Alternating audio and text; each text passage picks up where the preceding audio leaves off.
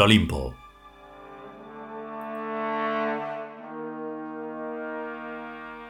Trigésimo segundo capítulo. Cuarta parte.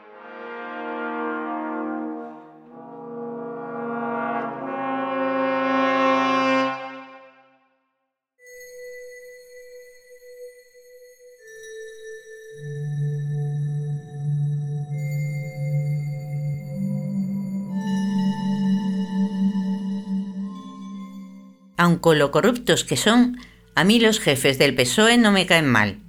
Por los que siento asco y desprecio es por la gente que los vota, andaluces y extremeños principalmente, a los cuales si estas épocas de ahora fueran como las del Imperio Romano, los deportaríamos a todos al África, para que votaran con los negros y gentes de su jaez. No tardará el tiempo en que toda Europa se haga como en Serbia, limpieza étnica.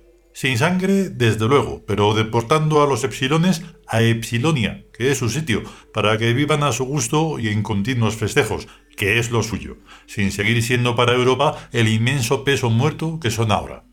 Los andaluces y los extremeños, y en general la gente que en toda España vota al PSOE, estarán mucho más a gusto entre los moros y los negros con los que tienen una afinidad más profunda e inmediata que con los europeos, ya previamente seleccionados. Me gusta esa puntualización. Seleccionados. Debido a que epsilones hay ahora hasta en Finlandia, y no pocos. En realidad el tipo epsilon humano forma la inmensa mayoría de todas las naciones y raza de la Tierra. A primera vista parecería lo natural dejarles a ellos toda la Tierra, reservando para los alfas, betas y gammas un lugarcillo en cualquier rincón del mundo. Pero como los epsilones suelen ser al mismo tiempo pobres y tienen muy poco poder adquisitivo, ¿de dónde iban a sacar dinero para comprar toda la tierra? Así que con una isla como Madagascar tienen de sobra. Entregarles toda África sería un dispendio. Tampoco habrá que expulsarlos de ningún sitio. Con solo poner de moda irse a Madagascar, se van allí todos en un verano. Comida y bebida gratis y casas regaladas de las playas, ríos y montañas. A los epsilones les da lo mismo vivir en un sitio que en otro, con tal de que todo les salga gratis y puedan divertirse de día y de noche. El Estado imperial lo tiene facilísimo y sin tener que derramar ni una sola gota de sangre, porque matar es feo.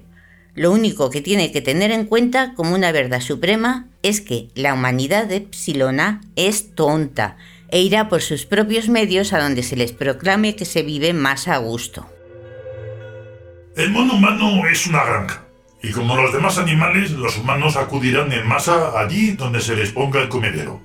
Si se elige Madagascar, pues será Madagascar a donde el Estado imperial debe enviar abundantes suministros de todas clases, al menos en los primeros momentos para mantener a la humanidad epsilona sin que se nos mueran antes de tiempo. Si después se mueren por su cuenta, es su problema.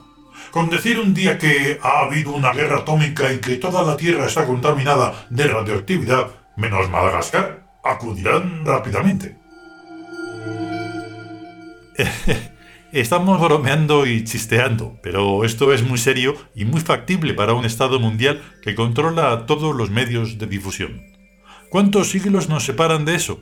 Ya sé que el control de Biric no anticipa fechas, pero a ojo de buen cubero, con un siglo o dos hay más que suficiente al paso que vamos. Es inexorable.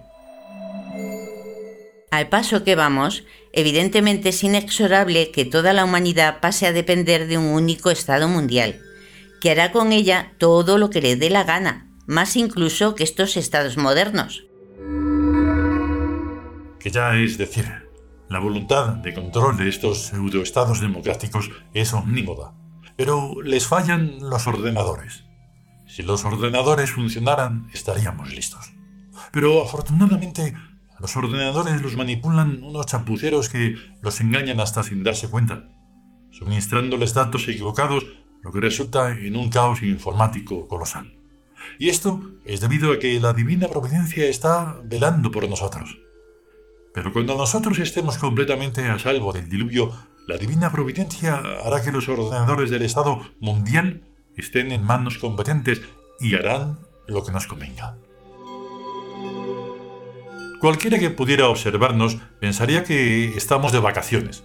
Y en cierto modo lo estamos. Nosotros los Tiud no vamos a gobernar a la humanidad, ni lo deseamos ni lo pretendemos. Tendrán que ser los humanos los que se gobiernen unos a otros mientras puedan. Lo único que los Tiud hacemos y haremos es crear nuestro propio mundo.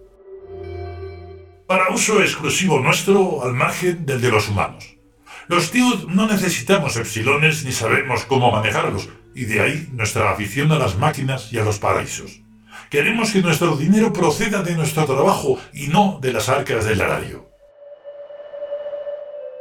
El dinero es un colchón que amortigua el contacto entre el nuestro y el mundo humano.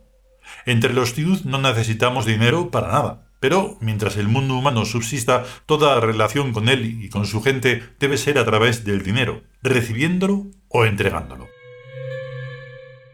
Los humanos nos entregan dinero a cambio de nuestro talento y de nuestro trabajo, y nosotros a su vez entregamos dinero a los humanos a cambio de materias primas y de algún que otro servicio.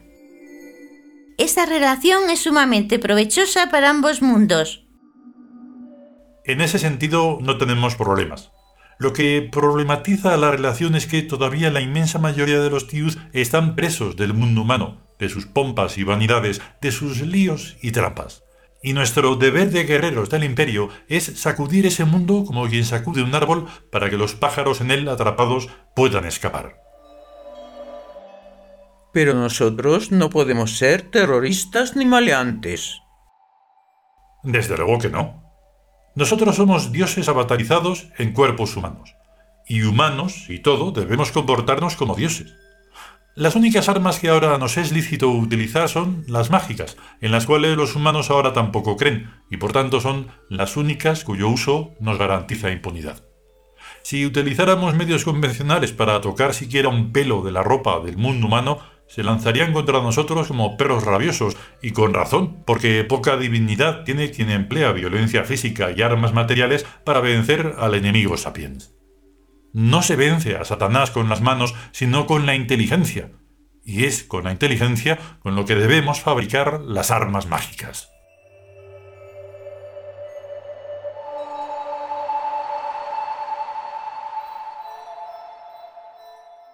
Continuará.